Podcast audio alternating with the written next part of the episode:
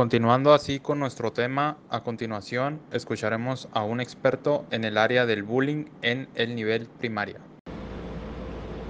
La segunda pregunta, ¿cómo deben de abordarlo los profesores? De manera clara, de manera precisa, de manera objetiva. ¿Qué es violencia y cómo la vamos a identificar? Un jalón de pelo, ignorar a un compañero, patear a otro, eh, a esconderle sus cosas. Todo eso es una manifestación de la violencia. Entonces, ¿cómo vamos a hacerle? Vamos a clarificar qué tipo de violencia es, si es violencia física, si es violencia emocional, si es violencia psicológica, si es violencia patrimonial. Eso es bien importante que los niños lo vayan comprendiendo, pero no con esos conceptos. Tienes que decirle, por decir, esconderle las cosas a tu compañero a tu, a tu vecinito del, del, mesabanco, eso es una violencia que le perjudica en sus pertenencias y lo puede, puede traer una mayor repercusión en su casa si se le pierden ciertas cosas.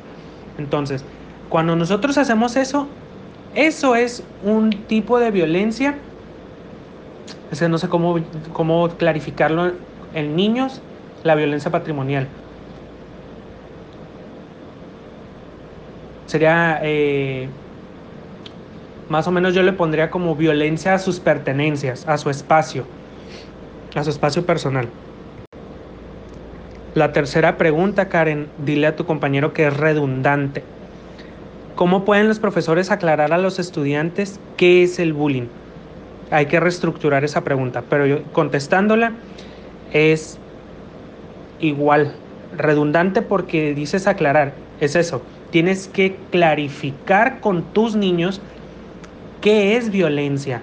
Tienes que modificarles el concepto que te da la RAE de violencia a bajarlo a un nivel donde los niños, donde los adolescentes, no sé en qué grado esté trabajando tu compañero, eh, sean capaces de entender la importancia de manifestar lo que es violencia y de ponerle un alto. Eso es lo que tienes que hacer como profesor. Ok, ahí te va. La primera pregunta. Puedes hacer una... Hay unos videos muy buenos en el YouTube que se llaman cadenas de violencia. Eso es para la primera pregunta. Las actividades pedagógicas con manera didáctica, con manera eh, visual, puedes proyectar lo que significa la violencia, cómo se manifiesta la violencia y qué es la violencia.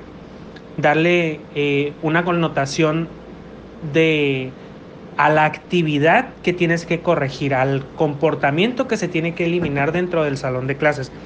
Esa es la primera pregunta. Puedes usar videos, puedes usar eh, cartulinas donde los niños expresen lo que ellos entienden por bullying, donde tú les eh, clarifiques lo que es violencia, cómo se manifiesta la violencia. Puedes tipificarle los tipos de violencia que hay. La cuarta pregunta, ¿por qué parece ser tan difícil eliminar el bullying de las escuelas incluso con tanta información disponible? Esta es bien fácil de contestar. Uno, porque no han acatado los padres de familia las recomendaciones que se dan cuando detectamos a un niño bulliador. Dos, porque la misma violencia nace en casa y son patrones conductuales que el niño está viendo, observando y que está manifestando en una escuela. Tres, porque el niño tiene algún trastorno de desarrollo o de personalidad o algún indicio de un abuso físico del que tú quieras y está manifestando estas situaciones por medio de la violencia hacia otros.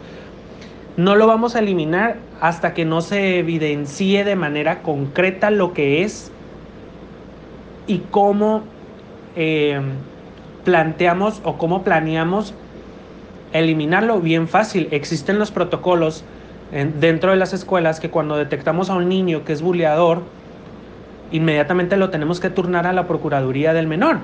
Y la gente no lo hace, o sea, los mismos directivos no les gusta hacer ese papeleo.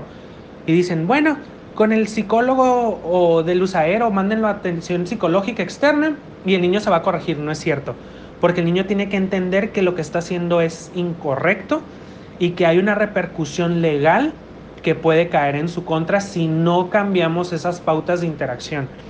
Hasta ese entonces que no se involucren los papás verdaderamente y que los directivos no hagan su parte, el bullying va a seguir. ¿eh? O sea, eso no... Eh, sabemos que el bullying forma carácter, sí cierto, pero también causa daños eh, muy grandes en, en, cuestiones emocionales y psicológicas. Entonces, tiene, el bullying tiene dos funciones. Uno es formar personalidad y crear resiliencia y otro es el daño emocional y psicológico que puede recibir una persona. Y la última pregunta de si las escuelas deben de castigar o no. Las escuelas, los directivos están obligados por un protocolo que da el sistema educativo a reportar cualquier indicio de abuso, sea físico, sea sexual, sea bullying, sea lo que sea. En una escuela, cuando se detectan este tipo de situaciones, es obligación del director reportarlo de manera inmediata. Hay protocolos, claro que se tiene que castigar. Si no lo hacemos, estamos en una omisión y somos cómplices de lo que se está viviendo dentro de la escuela. ¿Por qué? Porque para que la violencia, el bullying, el maltrato, lo que sea, sea erradicado o sea controlado dentro de una escuela, lo primero es denunciarlo. Si no lo denunciamos, o sea, es como decir, pues sí, ahí está el protocolo muy bonito y toda la información que tenemos disponible, pero pues no lo vamos a castigar porque pues son niños, ¿no? Pero no, esto es incorrecto, es una idea incorrecta. Si verdaderamente queremos erradicar el bullying, se tiene que eh, denunciar, se tiene que hacer visible, se tiene que hacer tangible.